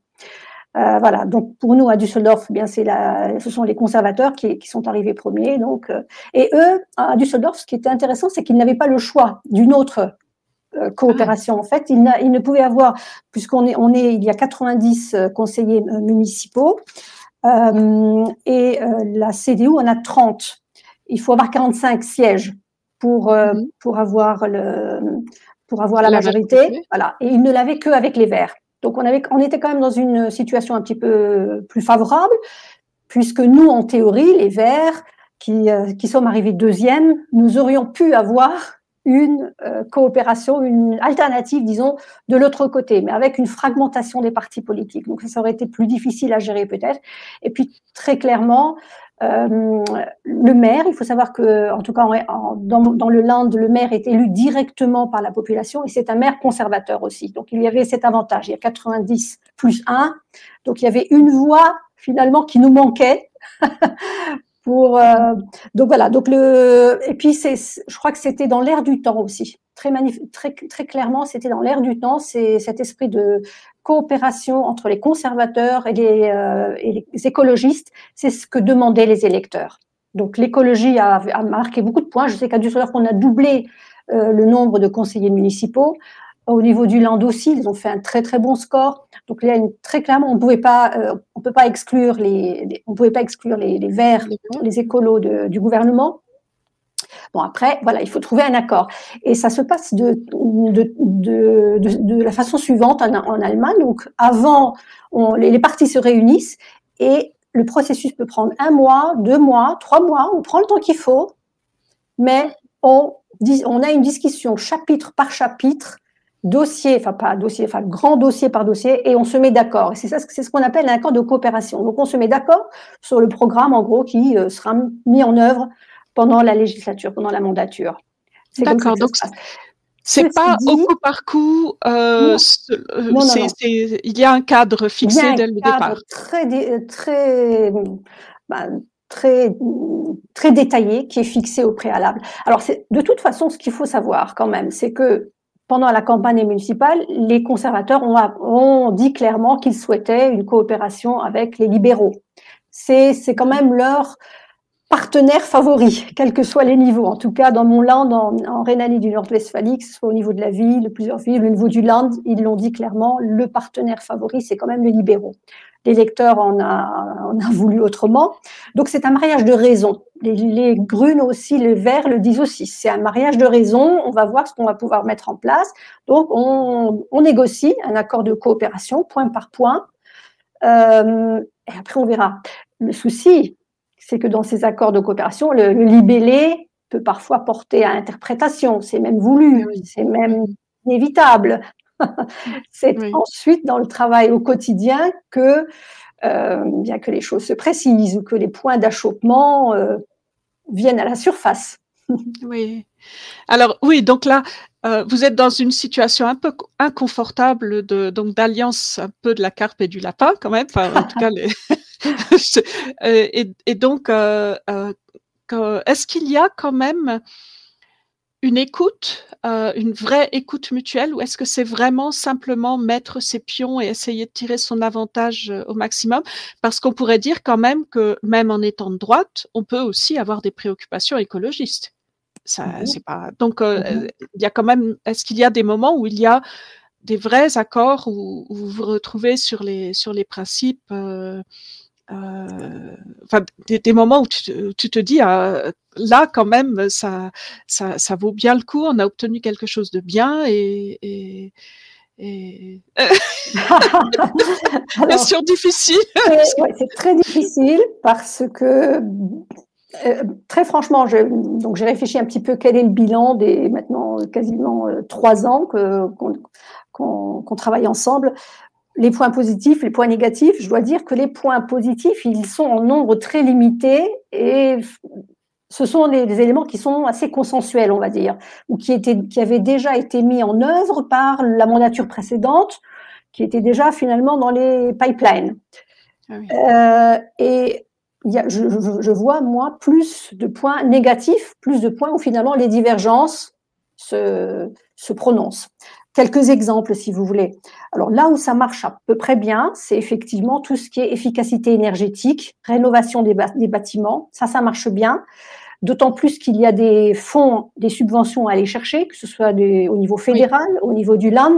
Donc là, on est très largement d'accord et ça se passe bien et on comprend bien. Les, même les conservateurs ont compris qu'il que c'est plutôt quelque chose de bien à faire. Donc là-dessus, il n'y a pas trop de problème tout ce qui est euh, rénovation des, bâtiments, des écoles en particulier, ça se passe très très bien, mais ça, ça découle d'engagements ou de projets qui avaient déjà été mis dans les pipelines par la mandature précédente. Donc on investit beaucoup dans la rénovation des écoles qui, a, qui avait été euh, vraiment négligée pendant pendant des années. Hein, les, infrastructures publiques pour lesquelles la commune est responsable, les écoles en particulier, sont parfois dans des états de délabrement, y compris à Düsseldorf, réputée euh, ville quand même assez aisée. Donc je dirais que là, ça se passe assez bien. Les panneaux solaires, ça se passe bien. Donc là, c'est largement consensuel. Euh, le numérique, même si on peut avoir donc le numérique, euh, l'importance de, de, numériser l'administration, et là, c'est, on avance à coups de millions. Donc il y a largement consensus. L'économie, l'importance de l'économie, de l'implantation euh, d'entreprises, etc. Largement consensus. En revanche, c'est quand il faut euh, opérer des arbitrages. Alors, le gros problème, un gros problème qu'on a à Düsseldorf, c'est le problème, par exemple, du logement. C'est le cas de beaucoup de grandes villes euh, en Allemagne. Je sais qu'à Berlin aussi, c'est la situation s'est beaucoup détériorée. Logement cher, pénurie de logement. Il y a les, les des, personnes qui ne peuvent plus se permettre d'habiter à Düsseldorf tellement les loyers sont chers. Il y a une forte spéculation, c'est un marché fortement spéculatif, spéculatif il y a une forte bulle euh, spéculative. Il y a, nous avons maintenant euh, au moins sept gros chantiers qui sont à l'arrêt parce que, étant donné qu'il n'y a plus les taux de rentabilité escomptés par les fonds d'investissement, eh bien, ils, sont mis à l'arrêt, ce qui pose problème à la commune. Et là, finalement, les, ce qui pose problème à la commune, parce que ça, ça fait des, chantiers en, en, jachère ou euh, arrêtés, des factures de, d'entreprises, surtout des petites entreprises locales qui ne sont pas payées, etc. Donc, il y a, y a de gros problèmes. Non? Et là, on arrive aux limites d'une politique qui a été voulue et, largement défendue bah, par les conservateurs en particulier. Nous, a priori, on était plus favorable à créer du logement, du logement social, mais ce sont des projets maintenant qui ne se mettent pas en place du jour au lendemain ou pas même sur une mandature. Euh, ça prend beaucoup plus de temps euh, de, faire tout ce qui est urbanisation, de, les deux. c'est beaucoup. C'est du long terme. Du long terme, voilà, c'est du moyen voire long terme. Donc, donc là, c'est le, premier point où je pense qu'on arrive à nos limites. Je sais qu'il y a encore quelques mois, on nous, on nous vendait ah, voilà, un super. Ben justement, là, il y a un point où, où, ça a chopé, où la coalition euh, avec les consommateurs a chopé, c'est la construction de l'opéra. Euh, Düsseldorf veut se doter d'un nouvel opéra, détruire mhm. l'ancien et euh, faire un truc hyper euh, vraiment un, bâtiment gigantesque qui va coûter prévision actuelle un milliard, mais ça sera certainement plus. Et euh, c'était dans le projet de coopération et les Grunes ont décidé que non, compte tenu de la situation économique, compte tenu de la situation sur le euh, de, la guerre en Ukraine, les finances, le budget ne permet pas. Enfin, il y a eu un effondrement des recettes fiscales pour la ville. Donc, on a dit on met, on stoppe ce projet. Et la coopération a failli euh, a a failli exploser à cause de ça. Mais elle tient encore. Euh, bon, c'est la, la, raison, mais je vous dis, les conservateurs n'ont pas le choix en fait. Hein. Les conservateurs, on n'a pas d'autres options. Euh, ils n'ont pas suffisamment de, pas suffisamment de voix. Oui? Justement, dans, dans, dans le chat, on, on nous demande des, des, on pose quelques questions sur, sur ce système de coalition. Euh, donc, euh, euh, quelqu'un qui, qui, dit que le, il y a parfois des partis faiseurs de roi comme le FDP qui semblent n'avoir pas, alors là c'est plutôt au niveau national, si j'ai bien compris, qui n'a pas de, de, de, beaucoup de voix et pourtant beaucoup plus d'influence que son nombre de voix. Et puis, euh, question connexe, est-ce que c'est possible de ne pas avoir de, de ne simplement pas de, trouver de coalition? Moi, je me rappelle de l'exemple de la Belgique qui a passé plus d'un an sans gouvernement et où est le problème. Et, puis, euh, et puis, je crois qu'on nous demandait aussi, euh, oui, est-ce que est-ce qu'à ton avis, le système allemand est plus démocratique que le système français, euh, avec tous les présupposés que ça peut, qu'il peut y avoir dans cette question. Euh, euh, mmh. mais est-ce que c'est possible de répondre? Enfin, en tout cas, ton avis. Qu'est-ce que tu peux nous dire sur tout ça, sur tout ça? Sur effectivement, il peut y avoir des partis faiseurs de, de roi et effectivement, historiquement et avec le recul, la FDP, c'est parfaitement bien. Enfin, les libéraux, hein, pour ceux qui ne connaissent pas la FDP, sont les libéraux euh, allemands jouent parfaitement euh, ce, rôle. Hein, sont passés de l'un à l'autre parfois, et, mais surtout ils, vendent, ils, ils sont passés maîtres dans l'art de vendre leur peau très très cher, c'est-à-dire d'obtenir le maximum et eux, au contraire, de céder euh, le minimum. Et ça, c'est ce qu'ils font au niveau national, effectivement, au niveau fédéral de, l'Allemagne. Quand on, mmh. euh, ceux qui ont le plus de problèmes, ce sont les, socialistes et puis euh, beaucoup, les, malheureusement, les, écolos, hein, les verts, dont on dit qu'ils avalent une couleuvre après l'autre euh, par esprit de voilà, soyons raisonnables, si on trouvait une solution. Alors, je pense que ça a des limites. Personnellement, à mon avis personnel, je pense qu'il y a un moment où il ne faut pas passer de, de, compromis en compromis et en compromission. On y perd son âme, on y perd toute visibilité vis-à-vis des lecteurs. D'ailleurs, il y a pas mal de, de, de gens qui quittent les Verts. Les, les, sondages euh, les donnent euh, avec des scores moins favorables que la dernière fois. Donc ça, c'est un gros problème. Et voilà, donc ça, ils devront en tirer, euh, j'espère, les, conclusions qui s'imposent, tout en sachant que le, cadre international, l'énergie, ça n'est pas simple, il faut trouver des solutions, mais... Oui, euh, alors, est-ce que le système français ou, allemand est plus démocratique l'un que l'autre? Euh, Je ne pense pas. Je pense, je pense, que chaque système a sa logique interne. Euh, on a peut-être moins en Allemagne cette, euh, cette, euh, cette, cette valeur de, gauche-droite. C'est moins prononcé, ou en tout cas maintenant. C'est vrai qu'avec le, gouvernement Schröder, il y avait quand même cette alternance conservateur-travailliste ou sociodémocrate qui s'est, je crois, un petit peu estompée. On n'a pas la même notion de la gauche et de la droite c'est vrai que quand j'en parle avec mes amis allemands, ils ne comprennent pas trop ce qu'on entend par ça. Hein. alors que pour nous, Français, elle est plus marquée, cette euh, tendance. Ça, ça, renvoie pour nous à, des valeurs, ça renvoie à certaines... Euh, oui, des valeurs, c'est le, le meilleur mot, je crois, euh, qui, qui me vient, qui sont plutôt de droite ou qui sont plutôt de gauche, pour le coup. D'accord. Eh ben, en tout cas, c'est, c'est, on, a vraiment besoin de ce genre d'éclairage pour, euh, pour mieux comprendre ce qui se passe euh, et justement comment il n'y a pas forcément de système idéal, mais euh, comment bien faire vivre un système. Alors, pour revenir quand même, notre thème. Oui, pardon? Peut-être encore un point qui est intéressant donc pour montrer les limites de, des accords de coopération ou de coalition. Le deuxième, la deuxième euh, grosse pierre d'achoppement, eh bien, c'est tout ce qui est mobilité. Euh, là où le, bilan est extrêmement négatif avec nos, avec nos, amis ou avec nos partenaires conservateurs, puisque alors, les grands discours dans la coopération, dans l'accord de coopération, on parle d'une ville viable, enfin, pour, les, citoyens, verte et euh, adaptée au changement climatique et blablabla et blabla. Donc, tout y est dans les textes. Mais après, quand il s'agit, bah, comment on fait?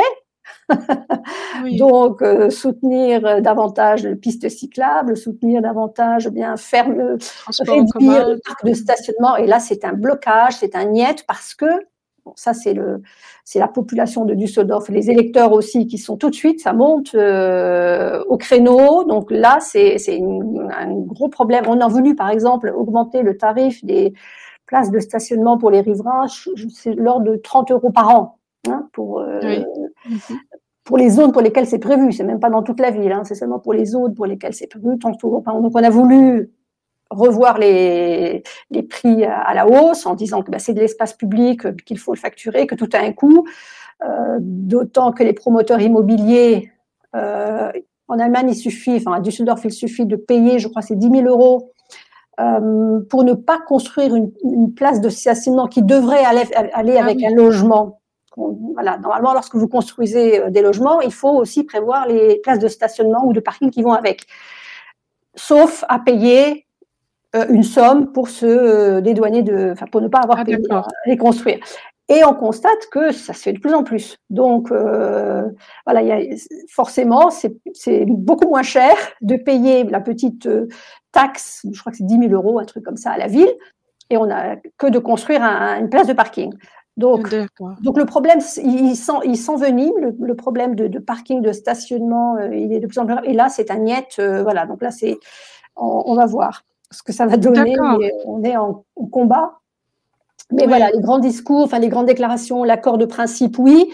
Mais après, ça ne, ça ne mange pas de pain parce que effectivement, dans la réalité, c'est autre chose. Et c'est vrai qu'il faut. Voilà. Et, là, justement, on touche à un point. Donc là, si, je, si je reviens à, à, la NUPES, euh, je dirais que la spécificité de l'accord de la NUPES, c'est quand même, euh, c'est, euh, je crois, 600 et quelques mesures extrêmement précises et discutées. Justement, je pense dans l'idée de d'éviter euh, ce que tu dis, qu'on a un bel accord de principe avec des phrases comme ça, mais qui, euh, quand il s'agit de les appliquer concrètement, euh, sont sujettes à trop d'interprétations et, et, et, laissent trop d'échappatoires. Et là, c'est je pense que c'était euh, l'idée de, de, justement de pas laisser d'échappatoire, de, de, mais avec une, une, certaine honnêteté, parce que il y a aussi les points de désaccord qui ont été actés et qui ont été euh, formulées clairement. Ce n'est pas euh, on met ça sous le tapis, mais euh, je, trouve euh, donc cette démarche quand même assez intéressante et donc, dans le, pour, pour revenir sur ces rencontres de, de, la, de la NUPES, on a là un cadre qu'on peut tout à fait vouloir faire évoluer parce que quand même il a été, il a été réglé en, deux semaines, il me semble. Euh, donc, euh, ce, serait tout à fait justifié de, rediscuter des points, mais quand même un cadre euh, précis qui est posé. Et donc, si, on veut faire vivre cette union, ne pas casser l'espoir, est-ce que quelle serait la meilleure façon moi, je rêve de, continuer une union où les points de désaccord qu'ils soient des désaccords de fond ou des désaccords de, enfin, stratégiques, euh, comment s'y prendre, que, euh, que, qu'ils nous servent plutôt à nous compléter les uns les autres qu'à nous tirer dans les pattes, comme, comme ça a l'air d'être la mode en ce moment. Donc, euh, ton, ton impression là-dessus, puisque tu, tu connais les, les deux systèmes, les deux fonctionnements? Je crois que c'est tout à fait juste ce que tu dis. Je pense que à partir du moment où on est, on a un socle de valeurs communes, on a un, voilà, c'est vraiment le mot, c'est les valeurs communes. Et je crois que c'est ce que nous, avons en partage à la Nupes avec toutes ces, variantes. Ce que je, dirais, nous n'avons pas avec la CDU. Pour moi, être en coopération avec les CDU, c'est évident. Donc, donc forcément, c'est un mariage de raisons et finalement, on se retrouve avec quelque chose de minimaliste. Donc, pour moi, c'était voué à l'échec. Donc, euh, c'était, et nous sommes quand même quelques-uns à le penser, mais bon, voilà ce qui, le, le, mandat qui nous a été donné par les lecteurs. C'est donc, on fait avec, on va voir jusqu'où on peut aller ou jusqu'où on ne peut pas aller. Et on va voir quel petit, bon, c'est du communal, c'est du municipal, donc c'est pas de la grande politique, mais quand même. donc, mm-hmm. euh, là, là où je vois une, une grande différence, c'est que nous, à gauche, dans, dans, la NUPES, avec toutes ces variantes, on a vraiment un socle de, valeurs communes, d'objectifs communs. Et ce, que nous ne partageons pas, là où il peut y avoir des nuances, là où nous sommes pas là où nous sommes en désaccord, on peut l'acter, on peut en prendre acte et nous enrichir, effectivement, comme tu le disais très justement, euh, Christine. Euh, ça ne doit pas nous diviser plus avant. Euh, oui.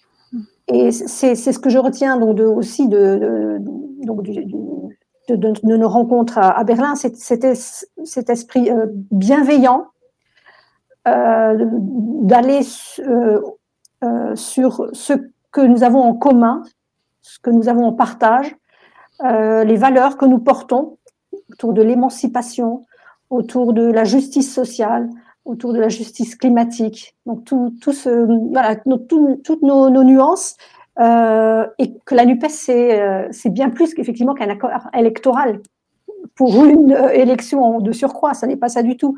Ça va bien au-delà. Et c'est le mot qui a été rappelé ou répété par plusieurs, c'est de l'espoir.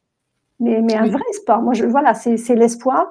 Il est concret, il est, il est étayé, euh, et, il faut continuer à le nourrir, nous rencontrer, échanger, dissiper parfois des malentendus, parfois des, parfois nous, euh, nous avons des, des, des, divergences parfois personnelles qu'il nous faut dépasser pour et nous tourner plus vers l'avenir, vers, vers devant.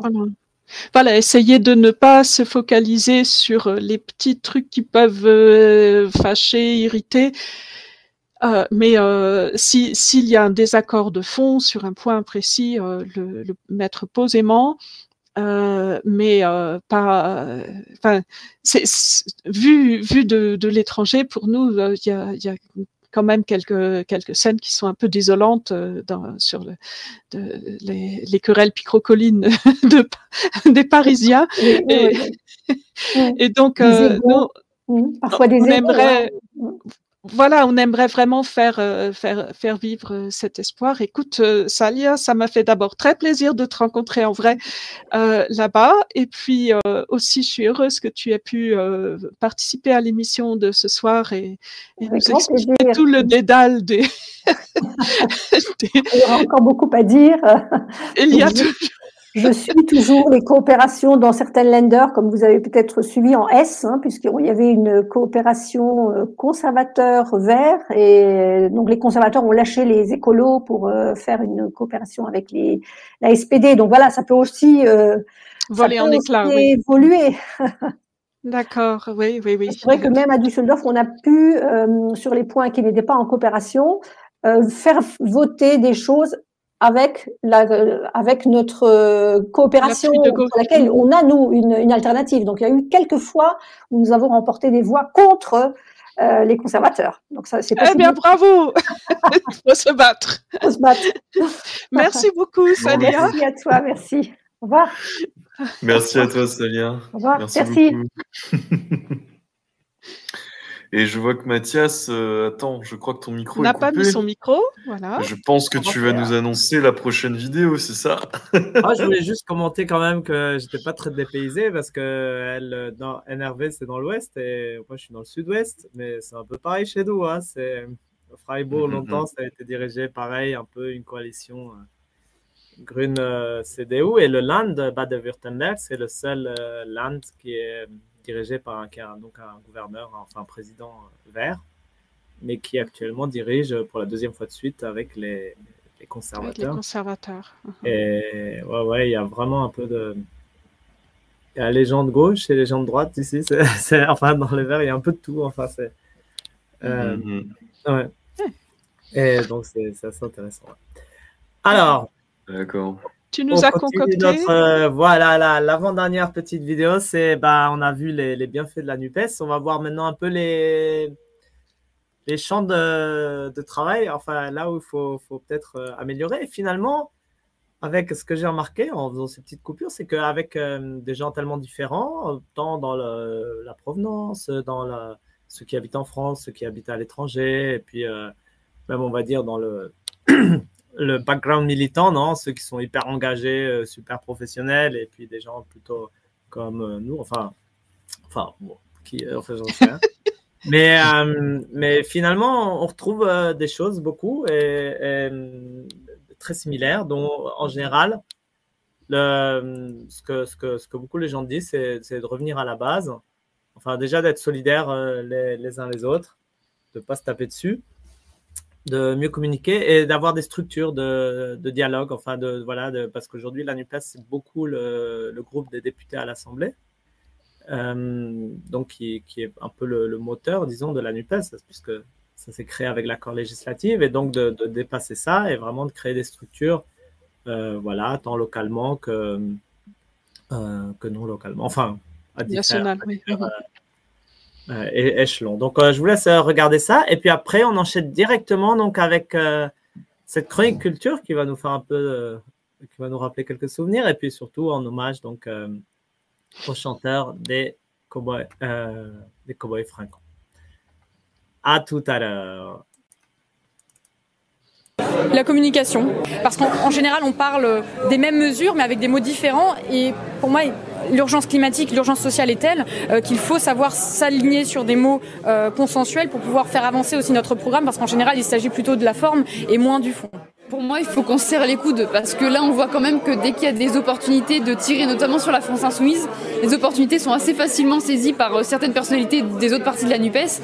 Alors que je pense que face à la foudre médiatique et aux attaques de l'extrême droite et de la droite, il faut qu'on reste, euh, enfin qu'on serre les rangs et qu'on se défende mutuellement, même si on n'est pas toujours d'accord, même s'il y a une petite phrase qui peut déranger chez les uns, chez les autres, on peut se le dire en interne. Ça vaut pour euh, chaque membre de la NUPES. Si un membre est attaqué sur des trucs dégueulasses, ben on le défend. Ça vaut pour chaque membre de la NUPES. Si un membre est attaqué sur des trucs dégueulasses, ben on le défend. Peut-être qu'il faut un approfondissement, aller plus loin, au-delà d'uniquement à travers ce qui existe au Parlement, et de pouvoir fédérer, d'avoir des convergences, des discussions qui puissent être menées à un autre niveau entre les différents partis politiques pour avoir un cadre de décision commune.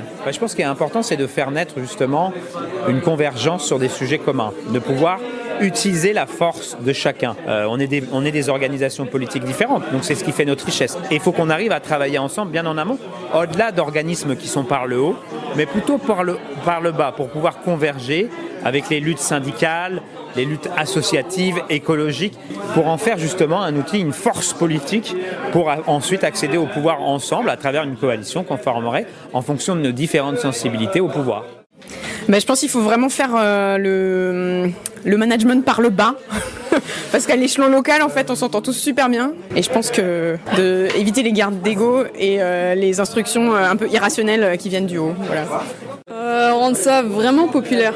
Donc, c'est-à-dire moins se reposer sur des leaders dans mes convictions, je pense que pour faire quelque chose de populaire, il faut faire quelque chose de local.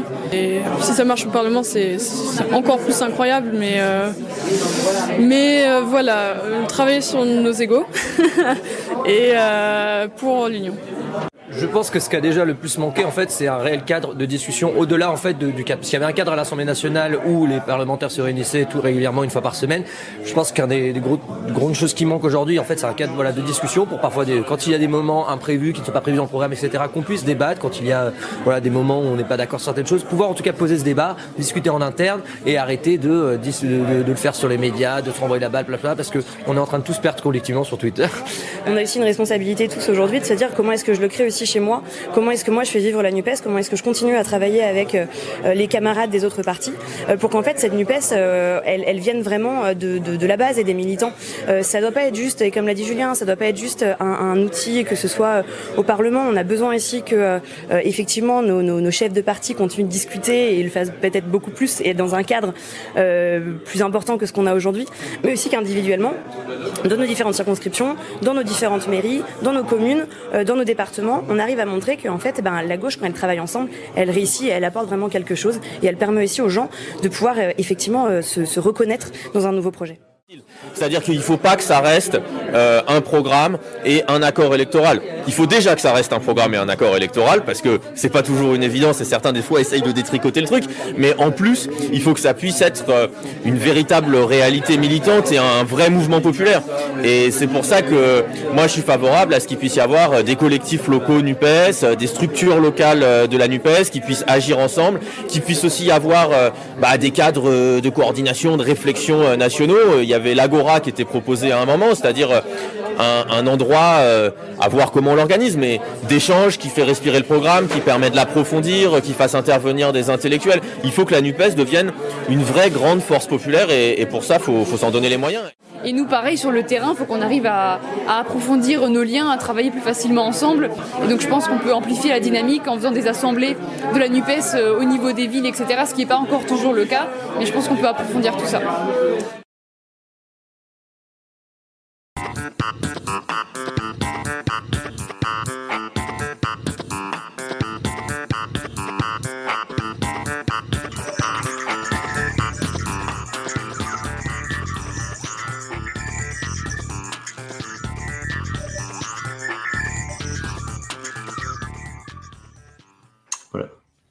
Un peu plus long euh, pour avoir le temps de lire tout ce que tu avais écrit, euh, Maxime.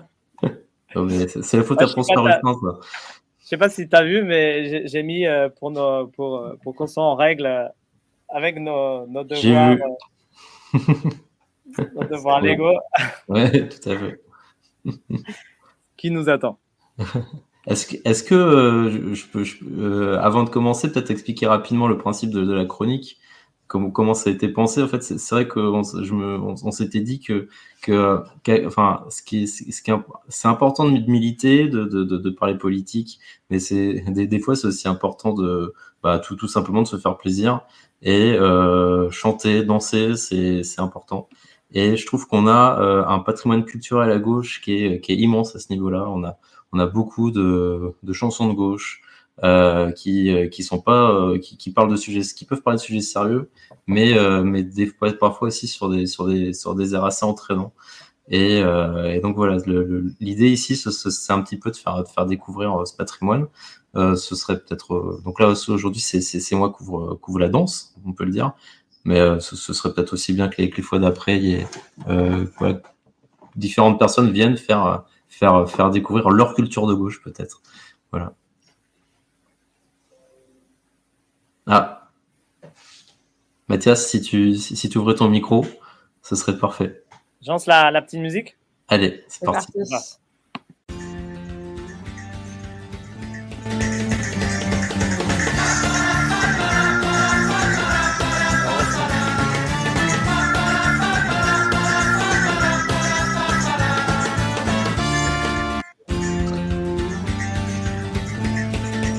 Stop, stop, Ah mince. stop.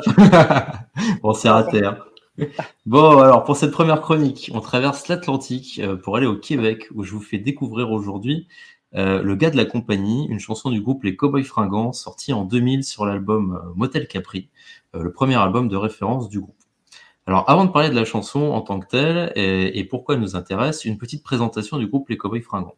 Alors, c'est un groupe euh, formé à la fin des années 90 et créé par le gui- guitariste et principal auteur-compositeur Jean-François Posé ainsi que le chanteur Karl Tremblay. Euh, les rejoindront rapidement la violoniste Marie- Marianne Clépine et le bassiste Jérôme Duprat, ces derniers étant également, ce dernier étant également biologiste, ce qui ne sera pas sans influence sur les orientations écolo du groupe. Les Cowboys Fringants, euh, c'est un groupe québécois bien, affirmé qui milite d'ailleurs pour le Québec libre, comme il l'exprime dans la chanson En Berne, qui dresse un tableau peu enthousiasmant du Québec moderne. Si t'es pas content de ce pays, tu dois être le PDG d'une compagnie, disent-ils dans la chanson. Si c'est ça le Québec moderne, mais moi je mets mon drapeau en berne et j'emmerde tous les bouffons qui nous gouvernent.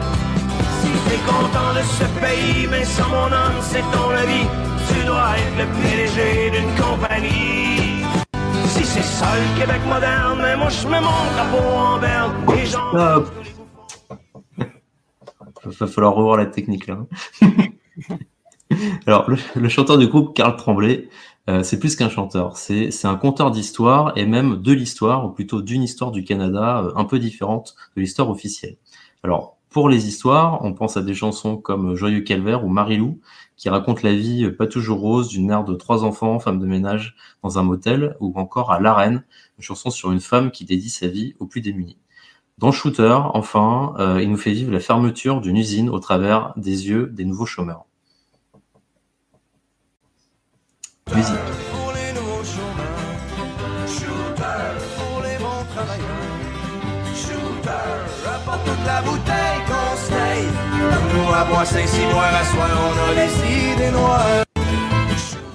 Alors pour la partie historique, on citera Histoire de pêche sur la disparition du poisson en Gaspésie du fait de la pêche intensive ou le titre Plus rien, qui raconte ni plus ni moins que la fin de l'histoire humaine. Tu l'as Il faut mettre ton micro, je crois. Ouais, si, faut, faut, faut peut-être le Il ne mettre. reste que quelques minutes à la vie. Au plus quelques heures, je sens que je faiblis. Je ne peux plus marcher, j'ai peine à respirer. Adieu l'humanité, adieu l'humanité. Alors, le gars de la compagnie, la chanson qui fait plus précisément l'objet de cette chronique, donc, fait partie de ces titres euh, qui révèlent la face sombre de l'histoire canadienne. Et pourtant, la chanson s'ouvre, comme souvent, sur l'air entraînant de la violoniste Marie-Annie Clépine.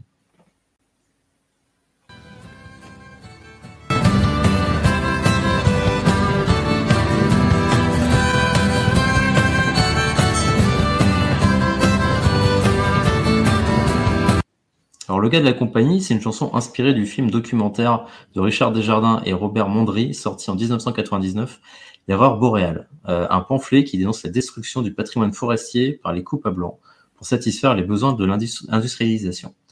La chanson est assez redoutable de simplicité avec un refrain musical et quatre courts couplets qui évoquent chacun un acteur. Alors, premier acteur, les travailleurs, mis en concurrence pour aller chercher la ressource et payés au plus bas prix.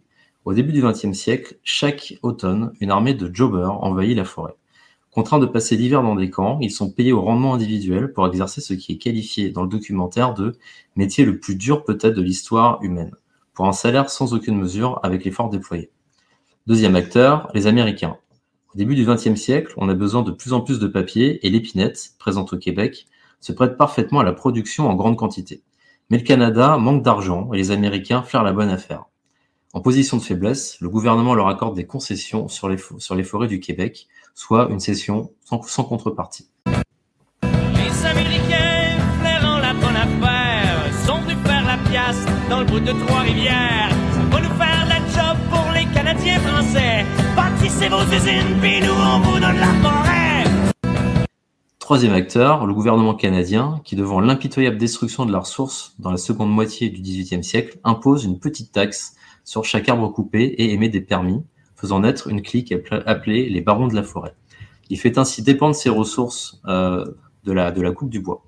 Alors que la demande s'accroît et que les coûts augmentent à mesure qu'on s'éloigne des rivières, au début des années 1970, le gouvernement abolit les concessions, qu'il remplace par une forme de piège généralisé pour faire récolter plus de bois. Il étend la coupe au nord et pendant 15 ans, la forêt québécoise est pillée par des machines qui ne peuvent pratiquer que la coupe à blanc, soit l'abattage de la totalité des arbres des terres exploitées. Comme on, veut que ce soit de l'épinette qui repousse immédiatement, mais que la nature l'entend autrement, on va lui forcer la main par tous les moyens, avec par ailleurs un volume de coupe plus important que ce que la forêt peut donner. Et enfin, quatrième acteur, les Amérindiens, qui ont vu leur territoire de trappe pillé par les compagnies forestières, qui, devant l'horreur, ont tenté de discuter et d'expliquer ce, ce qu'ils ce qu'ils constataient au travers euh, du comportement des animaux, mais n'ont récolté que moqueries et insultes. Après leur avoir dit de rentrer chez eux, le gars de la compagnie, satisfait et même peut-être un peu étonné de, de- que, que tout soit si facile pour lui, nous gratifie de cette belle réflexion en se demandant c'est qui le con qui a dit que l'argent poussait pas dans les arbres? Et le gars de la compagnie rit dans sa barre. C'est qui le con qui a dit que l'argent poussait pas dans les arbres? Et le gars de la compagnie rit dans sa barre. C'est qui le con qui a dit que l'argent poussait pas dans les arbres? Donc là, si le mot n'est pas prononcé, la chanson fait clairement le lien entre le principe d'accumulation sans fin du capitalisme et la destruction de la nature. Euh, je, vous recommande, donc vivement de l'écouter en entier, avec toute l'œuvre des Cowboys Fringants, euh, par toutes les voies légales dont vous disposez bien sûr, et de ne pas hésiter à soutenir la fondation Cowboys Fringants, euh, dont les trois missions sont la réduction de l'impact du groupe musical sur l'environnement, la protection des territoires à haute valeur écologique et la recherche scientifique. Je vous conseille aussi évidemment le film documentaire L'erreur boréale de Richard Desjardins et Robert Mondry sorti en 1999. Et voilà. Alors Mathias, encore une fois, le micro allumé, c'est beaucoup mieux. C'est vrai, ça marche pas avec le micro éteint C'est étonnant.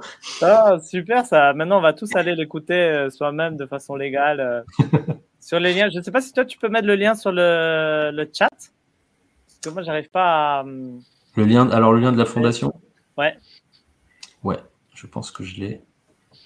Ouais, c'est une page Facebook. Voilà, je mets Voilà. sur le chat. Et sinon, bah, oui, les chansons, euh, allez, allez acheter les albums. Euh, et, euh, mais euh, de toute façon, le, le- le groupe a mis tous ses clips sur, euh, sur, sur YouTube. On en trouve sur. Ouais, voilà, on trouve, on trouve sur YouTube, je pense, non? Si Ouais. on veut- Et après, si on veut acheter, encore mieux. hein. Oui, Cowboy fringant. les Cowboys Fringants. Ben, merci Wow. beaucoup, euh, Maxime, pour euh, cette euh, évasion musicale. euh, franchement, euh, c'est, enfin, je connaissais déjà le groupe un petit peu, mais euh, c'est vrai qu'il y a, il y a plein. Enfin, c'est vraiment lié aussi à l'histoire du Québec, et c'est vrai Mm. que nous, on connaît pas forcément euh, toute cette histoire-là, et, et ça permet aussi de, de faire connaître euh, les thèmes euh, de, de ce groupe et du Québec en général euh, bah, vers euh, d'autres contrées francophones. Donc euh, voilà. Vous- Exactement.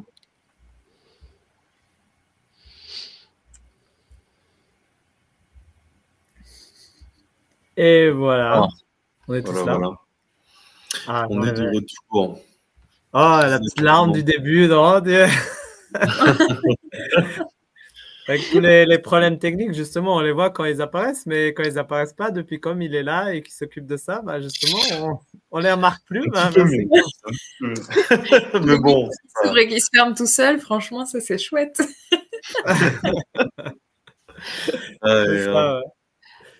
Alors, Donc, euh, voilà. que Première, euh, Salia est encore là, non? Euh, je ne sais pas si elle est là encore. Sa caméra est coupée. Mais, Ah. euh, ah oui, elle est là. Ah, voilà, Ah, super.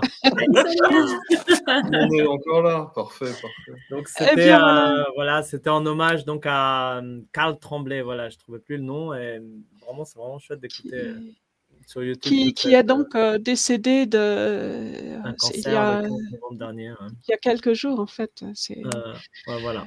ah que Donc, c'est triste. Euh, désolé de finir sur, sur, euh, sur une sur un point triste de mais il y a aussi de la nostalgie à revoir cette première émission. Euh, vraiment, toutes les deux, on vous remercie du fond du cœur pour, euh, pour ces rencontres aussi, où, où tous les cinq, on s'est, on s'est rencontrés. Et en vrai, et, et vraiment, c'était, c'était un très bon moment. Euh, merci, merci beaucoup. Et merci, merci beaucoup à vous de nous avoir invités sur le podcast. Et puis, euh, j'ai envie de dire un peu, c'est un peu en retard, mais, mais joyeux anniversaire à, la- à Lola Nupes, parce qu'on vient de revoir le, le tout premier. Il me semble que c'était oui. il, y a- il y a un peu plus d'un an, mais voilà, vous pouvez vous féliciter. Et puis, euh, voilà, moi, chaleureusement, je vous félicite pour tout le travail qui a été, euh, qui a été, qui a été fait sur ce On a podcast. appris à, à applaudir comme ça. Alors, je- Merci pour tout le travail. C'est vrai que ce, ce podcast, c'est vraiment une excellente chose, même si je ne peux pas y participer souvent. Mais c'est vrai que les quelques fois que j'ai vu, même en replay, c'est vraiment un excellent boulot. Donc, euh, bravo à vous tous. Merci beaucoup et encore un appel à, à- à tous les militants parce que l'idée c'est vraiment que ce soit un outil à disposition. Hein. C'est pas que des personnes le font et les autres écoutent, mais que voilà que chacun qui se sente que et tout le monde a des choses à dire. Hein. C'est vraiment Voilà. on remarque Voilà. dès que quelqu'un vient, euh, tout à coup la langue se délie et puis on découvre qu'il y a plein de choses à dire. Exactement, Et, euh, toute parole est légitime. C'est, c'est vraiment. euh, Voilà. Donc, Donc pour, pour nous dire au revoir, peut-être avant le jingle de fin, encore une toute dernière vidéo, et, mais on, on se revoit plus Ah avant. C'est, le, le mot de la fin des interviewés. Donc on leur a demandé euh, souvent est-ce que vous avez quelque chose à nous dire au- à nous, à, à- aux viewers, à tout le monde. Donc on vous laisse nous- avec ça. Et on vous dit à la semaine à la prochaine fois. Donc ce sera à la prochaine décembre. fois. Pas la semaine prochaine, mais en décembre. euh, on- euh, dans Voilà, deux semaines. la- la- le 8, non, le 3, le 10, le 17. On n'a pas encore exactement fixé, on vous dira. aura fait la loterie. Quelques petits changements qui pourront peut-être arriver pour Alola Nupes, mais vous nous retrouverez toujours, euh, toujours euh, sur YouTube, sur Twitch, et euh, allez vous connecter à tous les réseaux sociaux qui vont bien et tout ça. Regarder le débat si vous ne l'avez pas encore vu. Exactement, exactement. Oui, oui. Plein de vidéos intéressantes, pas que Alola Nupes, les débats, les rencontres, des interviews. Donc euh, allez-y, euh, faites-vous plaisir, il y a plein de contenus intéressants, plein de Oui. gens passionnants. Ouais. Je plus sois. Bonne Encore soirée un tout le monde. Bonne À la soirée. prochaine. Merci, Salia. à tous. Bonne soirée. Bah, le message pour les Français de l'étranger, c'est continuer à vous engager, à vous intéresser à ce qui se passe en France, parce que vous êtes aussi concernés, euh, parce que vous aussi, vous avez des institutions et des services publics euh, à l'étranger. Euh, c'est le cas des consulats, c'est le cas des lycées français, et que bien souvent, on n'en parle pas, que trop souvent, ils sont abandonnés. Et pourtant, bah, vous aussi, vous avez besoin d'avoir euh, un État fort, un État social, euh, des services publics qui se développent. Et, et- et être français, c'est aussi porter des valeurs, des convictions, liberté, égalité, fraternité. Et où qu'on soit dans le monde, euh, ben, on y a droit. Et du coup, faut pas se sentir en dehors. Il, il faut s'impliquer dans la politique. Il faut participer aux décisions. Il faut participer aux élections. Donc, ben, rejoignez la Nupes, rejoignez les insoumis. Bah, moi, ce que je veux dire aux, militants, qu'il ne faut pas perdre espoir. Euh, des fois, on peut se sentir un peu isolé, surtout quand on est à l'étranger, voire impuissant parce qu'on est loin de son pays. Mais non, justement, vous avez une utilité, puisque vous avez des représentants en plus, et vous-même, vous avez le droit à la parole euh, dans le débat public français, et vous pouvez apporter cette plus-value, justement, en n'étant pas en France. Donc, votre mobilisation est indispensable, autant sur le contenu que dans les luttes. puisque vous êtes, on est nous-mêmes, comme on est à l'étranger, des luttes, on peut les faire pour notre pays, et on les fait aussi dans le pays dans lequel on vit.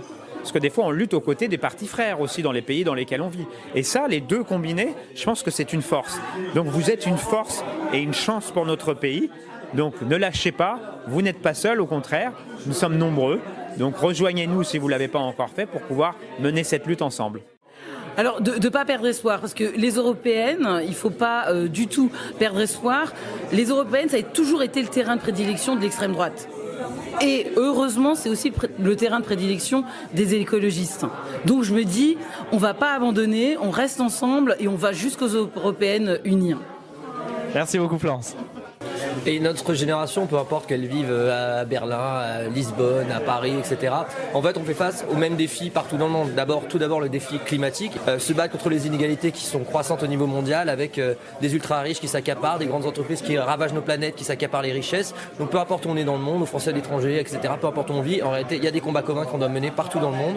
Et donc, engagez-vous, battez-vous, et ensemble, il faut qu'on y arrive. Donc euh, voilà, engagez-vous à nos côtés, ne vous résignez pas, parce que 2000, 2024 et 2027, et notamment quand on parle des européennes, les européennes ont un impact sur notre vie quotidienne. Le Parlement européen vote énormément de directives qui nous impactent tous les jours. Donc euh, il ne faut pas se dire bon bah là c'est raté, je m'engagerai plus tard. Non non, engagez-vous dès maintenant euh, parce qu'on a aussi euh, une bataille culturelle à gagner. et si on veut la gagner, on a besoin de la, force de, chacun et de chacune. Et, je dirais que chaque mois aussi qu'on passe à se disputer ou à ne pas s'engager, c'est un mois qui risque d'être perdu et sur lequel on rend encore plus fort les encore plus fortes les deux autres les deux autres, c'est-à-dire euh, le pouvoir libéral de Macron euh, euh, et, l'extrême droite de Marine Le Pen.